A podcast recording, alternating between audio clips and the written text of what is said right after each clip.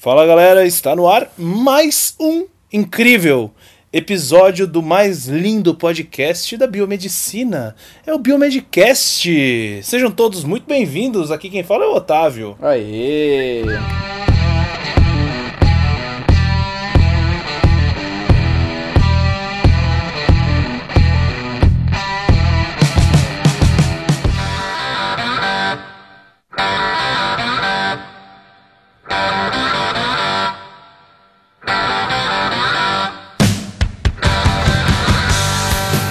Fala galera, aqui quem tá falando é o Bruno de Goiânia. Estamos aqui de volta hoje com um assunto aí que tá na mídia, né? E vira e mexe o pessoal tá que fala aí dessa doença. E hoje a gente veio aqui mostrar para vocês alguns dados, algumas informações muito importantes. Fala galera, aqui quem fala é o Luiz, diretamente do Rio de Janeiro. E hoje o cast muito importante para todos nós. Então vamos lá, vamos bater esse papo.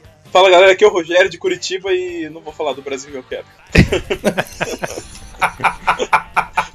Ótimo. Gostei, gostei. Boa, galera. Então tá, meu. Você que chegou aí agora, não sabe do que a gente tá falando. Você já sabe do que a gente tá falando, porque o Bruno e o Rogério e o Luiz já falaram, né? A gente tá falando sobre o sarampo, é isso aí, gente. A gente tá rindo aqui, mas é um problema sério que a gente precisa sim falar a respeito. E a gente vai trazer aqui alguns dados bem interessantes para você se informar a respeito dessa doença tão tão em voga hoje em dia, né? em voga? Vamos lá? Pareceu que tá na moda assim, né? Ah, eu vou pegar um sarampo ali.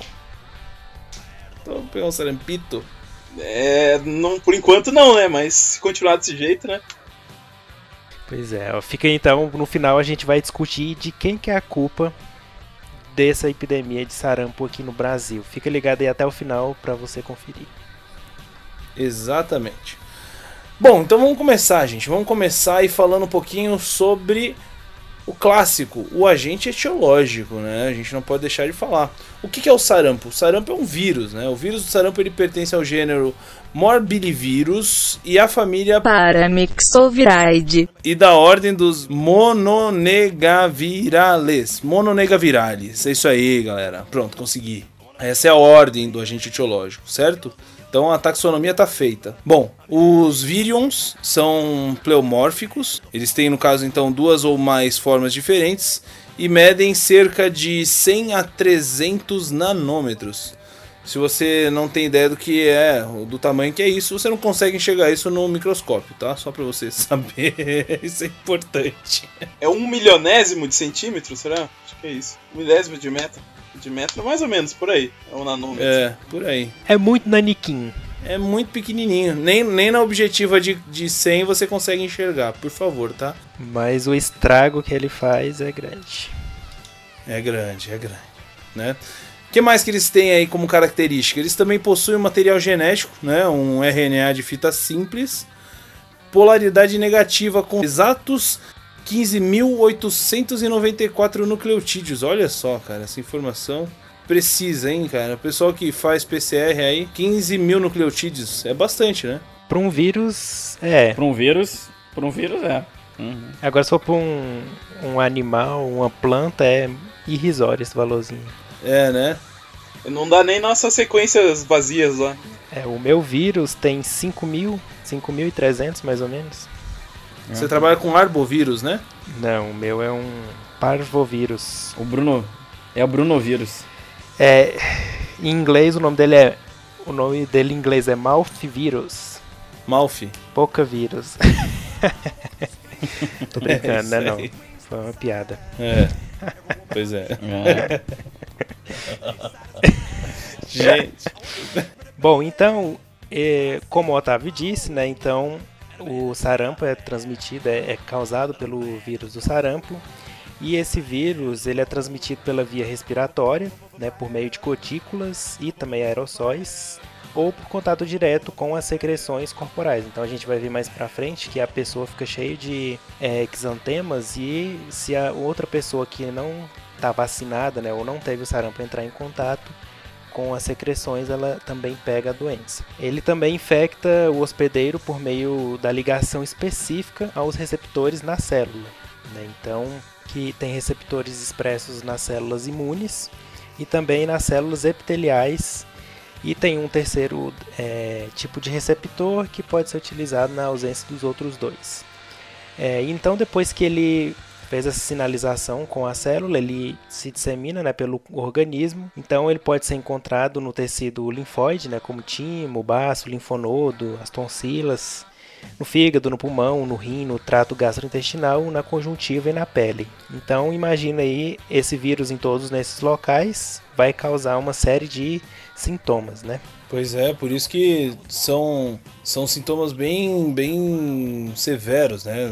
E acomete e a galera fica mesmo hospitalizada, né? É, e assim, pessoal, quando a gente fala é, sobre esse tipo de doença, sobre não só essa, mas todas as doenças que são transmissíveis, a gente sempre fala muito sobre o período de incubação e manifestações clínicas, né? Então, para a gente entender um pouco é, sobre esse período de incubação, o sarampo tem esse período que varia de 10 a 14 dias é, contando o tempo entre a exposição do vírus até o aparecimento das manifestações clínicas.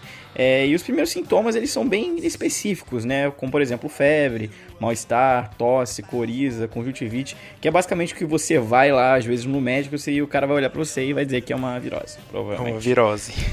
é, é. Então esse, esse período aí de, de sintomas bem inespecíficos eles podem durar aí de dois a três dias e durante esse tempo, né, pequenas manchas vermelhas com um pontinho branco azulado no centro podem começar a ser vistas na mucosa bucal.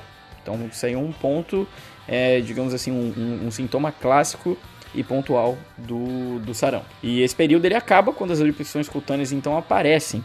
E primeiramente elas começam na face e atrás das orelhas e então depois no tronco e nas extremidades. E após de 3 a 4 dias elas começam a desaparecer. Isso nos casos típicos, né? Que tem a chance de complicar e tal. Só uma curiosidade antes de falar das complicações é que o sarampo é uma das únicas doenças e que não tem, não tem doença assintomática. Todo paciente que entrou em contato com o vírus ele vai manifestar os sintomas. Né? Então, e diferente da dengue, zika, chikungunya, que também são é, podem parecer ser semelhantes os sintomas, né? Podem ser assintomáticos. O sarampo não. Todo paciente que entrou em contato com o vírus vai desenvolver os sintomas. Ele é, até lembra bastante a varicela, né? Só que mais grave, né? E depois de tudo isso, e se não tratado, se não identificado, começam então as complicações, né? Complicações, quando a gente fala assim, complicações bem numa, num, num, período após ali do tempo de exposição, apareci, aparecimento dos nos primeiros sintomas, e a gente pode ter complicações, por exemplo, como uma doença respiratória, que é pneumonite, inflamação do trato respiratório inferior, pneumonia, doença pulmonar crônica. A gente também pode ter complicações no trato gastrointestinal, como hepatite e também diarreia, inclusive doença ocular, que pode chegar a causar cegueira e lesões na córnea. Ou seja, é muito grave se não tratado. É, nossa, essas doenças aí, principalmente doença respiratória, né, pode ser bem letal, né? No caso da doença ocular, acho que tende a causar bastante morbidade, né? É, e assim, tem várias outras complicações, né? Se for só um resuminho das que mais acontecem, né? Mas pode acometer qualquer parte do corpo, praticamente. Na parte laboratorial, então, do, do sarampo, tem uma característica bem interessante, né? Que no hemograma aparece linfopenia, tanto de linfócitos B quanto T, né? Então o vírus acaba diminuindo a resposta imunológica, né? Para algumas doenças. Dentro de uma semana, o número de linfócitos da, da infecção e tal começa a voltar ao normal após a eliminação do vírus. Só que esse imunocomprometimento causado pela infecção pelo sarampo pode durar mais de dois anos, né? Então tem esse outro problemática aí que aparece. Com relação aos anticorpos, eles são detectáveis quando as erupções cutâneas aparecem, né? Então quando começa a aparecer as manchinhas vermelhas, característica das doenças exantematosas, né? O isótopo inicial é, na infecção é o IgM, né? Que aparece, e depois aparece o IgG2 e IgG3, e na fase de memória vai para o IgG1 e o IgG4. Né? São os tipos que vão ficar aí por mais tempo. Esses IgG no início tem avidez baixa, que vai subindo conforme os meses, né, que a pessoa entrou em contato com o sarampo, e os anticorpos são produzidos contra a maior parte das proteínas virais. Porém, o mais comum é que seja produzido contra a proteína viral N, né, uma partícula do vírus aí que, que é uma das que tem mais anticorpos contra ela. É, os testes laboratoriais, então, para diagnosticar o sarampo, né, consistem no isolamento viral pode fazer o isolamento através de métodos moleculares, né, como o PCR, e a detecção desses anticorpos IgG e IgM, né, conforme o tempo que a pessoa tem a infecção. Então aí faz o diagnóstico laboratorial. Interessante, né, gente? Essa parte aí dela atrapalhar o sistema imune de certa forma, né? Pois é, pois é, engraçado. É, mas é porque ela tem, igual eu falei lá, né? Ela tem aquele receptor, a, ela se- o vírus se liga àquele receptor nas células imunes também, né? Então acaba que acomete bastante. Pois é. É incrível, né, cara? A gente já tá acostumado, na, na verdade, assim, a- em geral, essas viroses, né? A gente tem aí anticorpos, é, IgG, IgM, testes, testes laboratoriais, né? Pra dosagem de anticorpos de monte, né? Mas o que a gente encontra de diferente é justamente os testes mais específicos aí, que são os PCR da vida, né? Enfim. She could tell right away.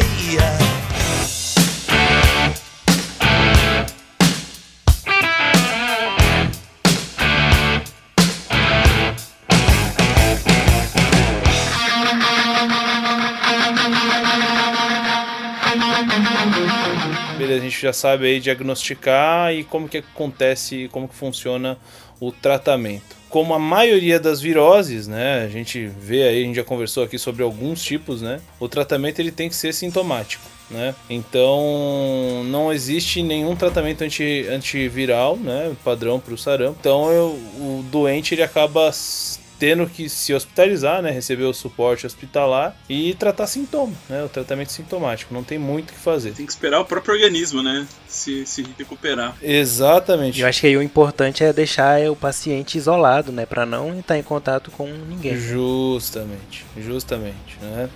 É, e o que a gente não tá vendo, né? A gente já viu aí uma, uma série de, de eventos aí recentes em que mostra a proliferação gigantesca, né, desse vírus, né? Uma virulência enorme, né? Mas assim, a gente consegue prevenir, né? Como a maior parte das doenças aí hoje em dia, inclusive o sarampo, né? Ele- há bastante tempo ele estava aí quietinho, né? Porque a gente tinha uma campanha, nós, aliás, nós temos uma campanha de vacinação muito, muito boa no Brasil, né? O que infelizmente, por conta de iniciativas que a gente já discutiu aqui no cast também, né? São anti-vacinas aí, né? Mas enfim, vamos, isso é uma discussão para outro cast que a gente já teve, né? Bom, a vacina ela é composta então pelo vírus vivo atenuado, né, induzi, induzi, que induz resposta imune humoral e celular e promove uma, uma proteção de longa duração. A vacina ela diminui drasticamente a incidência também de sarampo em todos os países em que foi efetivamente implantada. Né? A gente viu esse exemplo aqui no Brasil mesmo. Né? Uma segunda dose ela é sempre necessária para garantir a imunização das pessoas que não responderam à primeira dose da vacina. E onde que a gente vê esse, essa vacina aí, que é o mais comum, que em geral grande parte dos bebês aí é, recebem? Como que é o nome, Bruno? Então, é, a vacina aqui no Brasil, né, a gente chama ela de tríplice viral, né? Tríplice vem de três, né? Então, três vírus.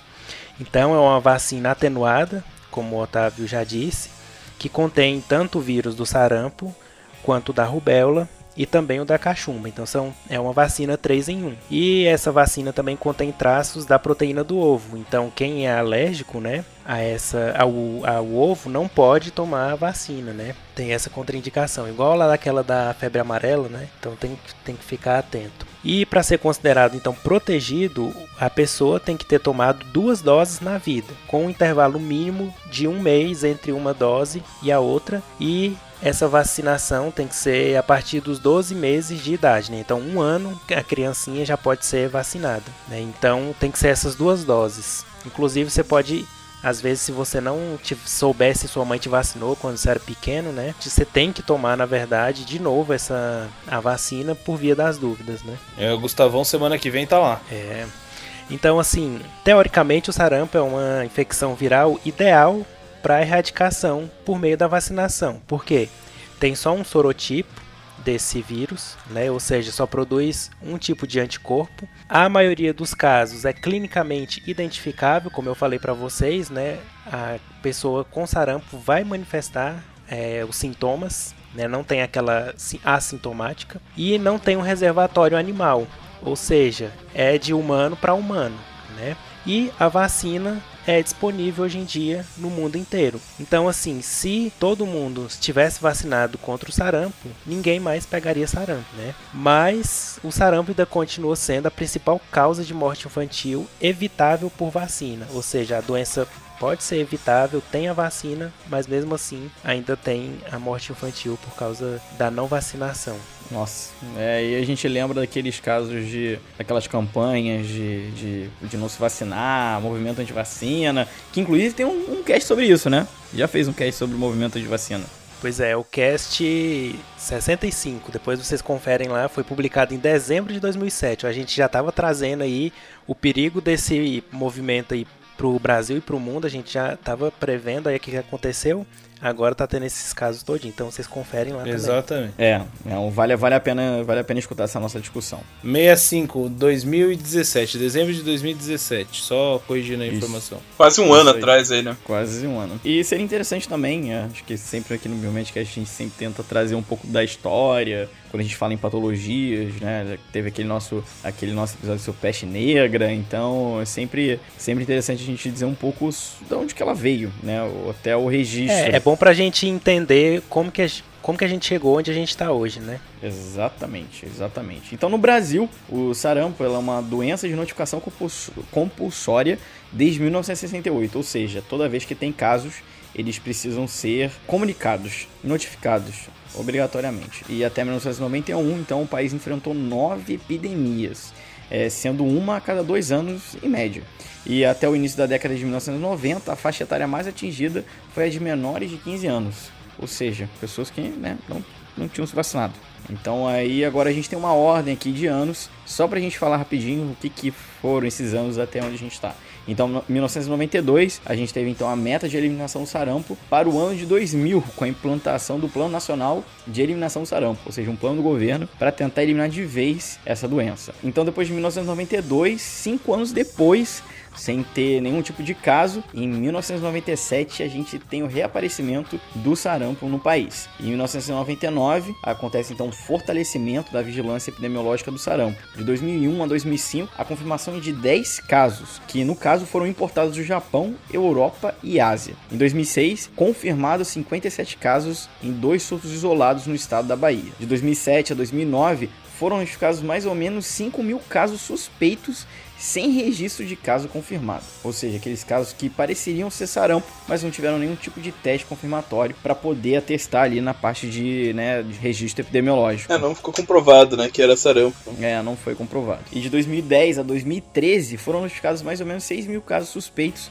com 5,4% confirmados. E todos esses casos foram relacionados a casos importados, ou seja, não aconteceram aqui no Brasil, o sarampo que veio para cá. Em 2014 foram notificados mais ou menos 5 mil casos, desses 876 foram confirmados. Em 2015 foram notificados mais ou menos 3 mil casos, confirmados 214. E em 2016, que é esse nosso último registro, o Brasil recebe então um certificado de eliminação da circulação do vírus do sarampo pela OMS, declarando a região das Américas livres do sarampo. Porém, atualmente, É, a situação já não é mais essa, né? Foi interessante ver a quantidade de casos, maioria de pessoas que vieram de fora contaminadas, né? O programa de vacinação funcionou bem até 2016, é pra se dizer, né? Bom, o que aconteceu, gente? Então, em 2017, quatro países da região das Américas notificaram casos confirmados de sarampo, né? Foram eles Argentina, Canadá, Estados Unidos e Venezuela, né? Então, Argentina, Canadá e Estados Unidos foram casos isolados, assim, poucos casos, né? E a Venezuela surpreendeu com 727 casos, né? Então é muito caso de- de sarampo no país, né? E desde 2000, desde julho de 2017, a Venezuela tem enfrentado um surto de sarampo agravado, grande caso, né, pela situação sociopolítica e econômica lá enfrentada pelo país, né? Então, tá uma crise muito intensa lá e quando a pessoa não tem nem o que comer, eu acho que a vacina acaba ficando em segundo plano, né? E aí, além disso, né, além desse problema todo do- econômico e e da situação do sarampo, é, a própria crise está fazendo um fluxo migratório, né? Que está levando essas pessoas a saírem da Venezuela, levando o vírus para diversos países, principalmente para o Brasil, né? Que é, faz fronteira ali com a Venezuela, né? Então, em função da imigração dos venezuelanos, em fevereiro de 2018, o estado de Roraima notificou um caso suspeito de sarampo no município de Boa Vista. Tratava-se de uma criança de um ano de idade venezuelana que não foi vacinada e apresentou febre, exantema e tosse, coriza e conjuntivite, né? Então, exantema ali bem característico do sarampo. E esse caso foi confirmado por critério laboratorial, né? Caso, então, é no Brasil mesmo. Né? Pois é, engraçado, né, cara? É incrível como uma condição sócio é, política econômica de um país pode influenciar na, na, na vida e morte, né? Da saúde dos, dos que estão próximos ali, né? Saúde pública, né? Exatamente, né? Incrível isso, né, cara? E essas doenças a gente controla no limite, né? Não é uma coisa fácil, né? Exatamente. Não, louco, né? Pô, imagina o trabalho que não teve pra gente conseguir eliminar e ganhar ali o, o, o prêmio da, da OMS, né? Poxa, e aí com essa situação, e, e assim, e, e, é complicado a gente também falar, ó, não venham pra cá, né? Enfim. É, é. é, o trabalho de centenas de funcionários aí, de pessoal das vigilâncias de saúde e tal, que vai atrás de todos os casos para ver, para evitar que tenham contágio, né? Que manteve esses parâmetros tão baixos. Foi a mesma coisa que aconteceu com a dengue, né? Chegou um tempo no Brasil que ela foi erradicada, só que aí ela foi importada de outro país, né? Acho que foi Guiana, um país lá vizinho nosso, e aí acabou voltando, né? Pois é. Então, em 2018, né, agora no ano em que estamos, segundo o informe número do, do Ministério da Saúde número 18, que é o mais atual, né, até a data da, da nossa gravação aqui. Lá em Roraima, a partir do primeiro caso notificado até o dia 13 de agosto, né, foram notificados ao todo 458 casos suspeitos. E desse total dos notificados, 61 foram descartados, 296 foram confirmados. Olha só. Nossa. Né? E 101 ainda estão em investigação. Então, poxa vida, teve um boom aí, né, gente? É, e hoje, hoje a gente teve aí mais uma notícia, mas a gente já vai conversar sobre ela. Isso só em Roraima, né? Isso é, isso só considerando Roraima. Ah, no Amazonas a situação tá pior. Tá bem pior, né? A gente viu aí as notícias nos últimos dias aí que tá bem crítica a situação lá, né? Os últimos casos confirmados de sarampo eles já foram registrados. Eles tinham sido registrados no ano de 2000. Olha só quanto tempo, cara. 18 anos sem registrar caso de sarampo na Amazônia. É, desculpa, no Amazonas. E, e agora, em fevereiro. Aliás, de fevereiro a agosto, já foram notificados cerca de 7 mil casos. É muita coisa, né? 13% confirmado, 5% descartado e 82% em investigação. 82% em investigação. Agora pensa, 82%, né? É, esse que é o problema aí, ó. Essa estatística deve ser muito mais alta de confirmar. É, nossa, né? imagina como que é investigar uma doença dessa no, no, Amazonas, né? Com aquelas várias comunidades isoladas. É, vai fazer uma, uma PCR lá, né? É, até para você fazer a busca ativa, né? Das pessoas, né? É. Que é uma das estratégias da epidemiologia, né? Às vezes é difícil, né? Pois é. Uhum.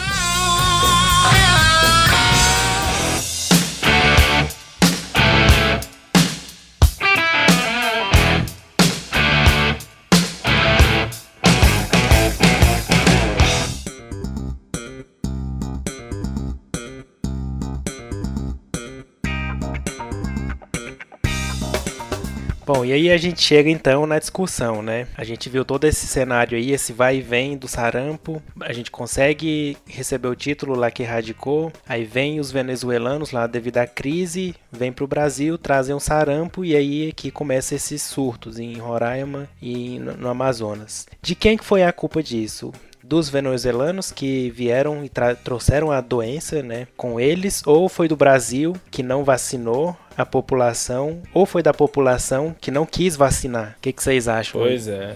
Então, pessoal, a gente tem que ter um tem que ter um olhar aí um pouco elevado, até porque são tantas questões econômicas quanto questões também do padrão do tipo de imunização, porque a gente conhece aquela, aquela, aquele conceito de imunidade de grupo, né? Então você vai imunizar um pessoal, é, sabendo que nem todo mundo vai conseguir ser imunizado, mas a galera que vai tá, não vai estar tá imunizada vai estar tá, teoricamente protegida pelos que estão imunizados. Né? Basicamente essa, esse é o conceito e a lógica por trás da imunização de grupo, porque a gente sabe que tem muitas pessoas que moram em lugares super difíceis de acessar que acabam não tendo esse tipo de, de imunização. É, até, tem, tem até o caso das pessoas que não soroconverte e tal, né? Também. Não, também, mas e também nesse caso são essas pessoas que estão teoricamente desprotegidas barra protegidas e acabam sendo então expostas a esse tipo da, da, esse tipo de doença porque pessoas né, de fora, ou seja, transportaram a, a, o sarampo para cá, como a gente até falou bastante no episódio de hoje sobre essa importação da, da doença, acabaram trazendo. Então é uma questão muito complicada. A gente também colocar uma culpa ali é, eu acho muito difícil esse, esse pêndulo de culpa. Eu acho que, igual o pessoal lá de Roraima, eles estavam até lá queimando a roupa dos venezuelanos, não sei o que, né? Querendo expulsando eles. Eu acho que eles meio lá que acham que a culpa é deles, né? Dos venezuelanos. Mas eu não sei não, porque se o brasileiro tivesse imunizado, o sarampo não teria disseminado como disseminou. Então a culpa não é totalmente só dos venezuelanos. Eu acho que aí tem uma parcela de culpa dos dois. Eu acho que se tivesse feito uma campanha melhor e também se a população não tivesse relaxado, né? Porque ah, não tá tendo caso, não vou vacinar, porque não precisa. Foi igual da febre amarela, né? Todo mundo lá tranquilo, não sei o que. Aí dá um- uma notícia que tá tendo surto, vai todo mundo pro pronto-socorro lá, pro posto de saúde vacinar. Né, como se fosse instantâneo, né? Vacinou, tô imunizado. É, a galera meio que relaxa, né? Quando a gente faz campanha de vacinação e tal, nunca atinge 100%, né, da população, né? Atinge aquele percentual necessário para evitar ter novos casos, mas quando vem um- um- uma situação como essa, assim, que o vírus vem de fora, né, acaba que as pessoas que não se vacinaram vão é, se infectar e passar adiante o vírus, né? Inclusive, esse final de semana agora foi o- a campanha né, de vacinação do sarampo para as crianças e só 50% da população alvo lá foi vacinada. Ou seja, tem 50% aí que ainda não está vacinado, está suscetível a esse vírus. Né? Então, para chegar, pensa chegar lá em São Paulo, no estado populoso como que ele é, né, dissemina assim num piscar de olho, né? Como se fosse uma gripe, porque é respiratório, então imagina. É, ainda mais com esse clima, né? Frio e tudo mais. É, ué, imagina uma salinha de, de creche lá com 40 aluninhos, né? Pois é. Lá, aí já, já viu, 20 pegam. sarampo, né? Exatamente, metade. É complicado, é complicado culpabilizar aí alguém, né? Mas eu acho, vou meio que na vibe do, do, do Bruno, eu acho que é uma culpa conjunta, né? Tanto do, dos que são contrários a, né? Os, os, os, os a favor do movimento antivacina, né? Que a gente comentou lá no cast 65. E do também do, do, do- do- claro, dos venezuelanos, né? Pois foram eles que trouxeram, né? Querendo ou não, eles não têm políticas públicas lá de, de prevenção de doenças, no caso do sarampo aí, pelo menos, né? Então, sim, claro, o governo venezuelano tem grande parte dessa culpa, assim. Não sei, talvez o Brasil, eu vejo o Brasil, assim, se esforçando bastante, sabe? Pelo menos o governo, o, SUS, né, como um modo geral, né, nessa parte, eu vejo um esforço sempre muito grande, assim, sabe? Acho complicado a gente culpar as políticas que a gente adotou aqui. Claro, eventualmente, um- um- uma coisa ou outra, mas acho que a maior culpa aí seria mesmo da população, né, que deixou de vacinar e dos venezuelanos que não, não se imunizaram, né, e trouxeram aí essa doença pra cá. Acho- que não o venezuelano, cara. Acho que é o governo da Venezuela. Sim, sim, eu digo, é, eu, é, eu, eu quis dizer o governo, né, que não adotou políticas públicas para prevenção dessa doença, né? O exatamente. povo não tem culpa de estar alheio a uma, uma loucura que é aquele país e, cara, infelizmente, você realmente não tem como, entendeu? Então, não, não adianta, o cara, o cara não vai ir para um outro país para se vacinar. Isso não vai acontecer. Então, é muito mais pelo governo, muito, você acha, para mim, 100% do governo e do que realmente ter esse controle. Claro que o Brasil tem um pouco de culpa, no sentido, não culpa, né? Mas no sentido de tentar ter a- alertado para essa situação um pouco antes e ter tipo, um- algum tipo de controle, né, de infectologia e tal. Mas é a culpa, a culpa do Brasil não chega aos pés da culpa do governo da Venezuela. É, e as maiores vítimas são as pessoas mesmo, né? Não dá pra culpar e brigar com os venezuelanos e tal, porque eles estão numa situação muito trágica, na verdade, né? Imagina você sair pra, embora do teu país, cara, e numa situação dessa, né? Muito sofrido, né? Imagina a inflação de mais de um milhão por cento. Um milhão por cento de inflação, cara, ao ano. Você ganha um milhão hoje, amanhã você compra um pão, é isso. É tipo isso. é muita coisa, né, gente? Então, assim, a gente sabe que o governo lá tá precário e, e claro que a saúde não vai ser uma das preocupações deles, né? Inclusive, isso tá bem evidente aí agora, né? Que sobrou, acabou sobrando pro Brasil, né? É, mas assim, não é um problema só aqui da, da América do Sul, do Brasil, da Venezuela, não. Eu, eu tava vendo hoje no jornal que lá na Europa eles estão também seriamente lá com muitos casos esse, só esse ano na Europa já foi 41 mil casos confirmados, mais do que já o ano passado, quase o dobro, né? Então, assim, e o, a pior razão, né, que, que justifica essa grande quantidade de casos aí é aquele movimento que a gente falou da, do antivacina, né? Então, lá na Europa, né, foi até aquele paper publicado lá que a gente comentou, do cara que queria processar a empresa lá e inventou um artigo, publicou lá na, na, da, na Lancet, né? E aí então o pessoal meio que desacreditou da vacina e agora tá sofrendo aí as consequências, né? Exatamente. Quem sofre são as criancinhas, né, na verdade. É. Desses pais inconsequentes. Certo, galera? Acho que é um assunto que dá pano pra manga aí, né? Enfim, claro que a gente vai contar aí com a opinião também dos nossos queridos ouvintes. Mas acho que foi muito bom a gente poder discutir esse assunto tá tão em alta agora. E esperamos sim a participação de todos. Pelo menos, se a gente conseguir pelo menos con- conscientizar o pessoal, né? Sobre orientar, né? Se, se você não tem filhos, mas você tem o poder da sua voz, né? Você pode muito bem orientar aí os, os seus entes, os seus próximos amigos, enfim, sobre a importância da vacinação, né? Faz um post no Facebook, né, no Instagram, fala- usa lá seu, seu título de eh, biomédico, ou então de estudante de biomedicina, seu conhecimento e ajuda a população aí a não sofrer mais, né? Exatamente. Certo? Alguém tem mais alguma consideração? É isso, então vacinem-se. É isso, é isso. Vacinem-se, vacinem seus filhos. É isso aí, galera. Então esperamos que vocês gostem, enfim, de, deixem a opinião de vocês, certo?